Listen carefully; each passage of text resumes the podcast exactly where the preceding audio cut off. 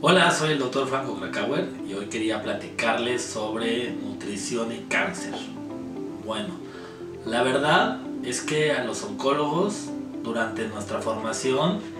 en ningún lugar, en ninguna materia y no rotamos por ningún servicio que tenga que ver con nutrición. Leemos mucho de alimentos que pueden producir cáncer, recomendaciones por ejemplo de la OMS, y de otras cosas, pero realmente el oncólogo no es especialista en nutrición y la pregunta que todos los pacientes nos hacen es, doctor, ¿qué puedo comer? Entonces, pues nosotros les damos las recomendaciones básicas, que son evitar las carnes rojas al 100%, evitar eh, los refrescos,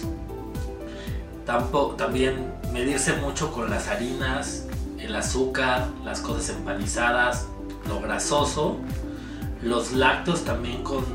con mucha medida. Pero la realidad es que lo que tiene que hacer un paciente es ir con un nutriólogo, un nutriólogo que esté familiarizado con padecimientos oncológicos,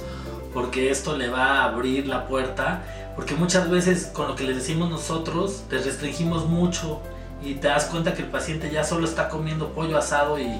eh, igual el pescado, un poco de verduras y ya. Es bien importante eh, tener una dieta, eso sí, con muchas verduras, eh, plantas, semillas y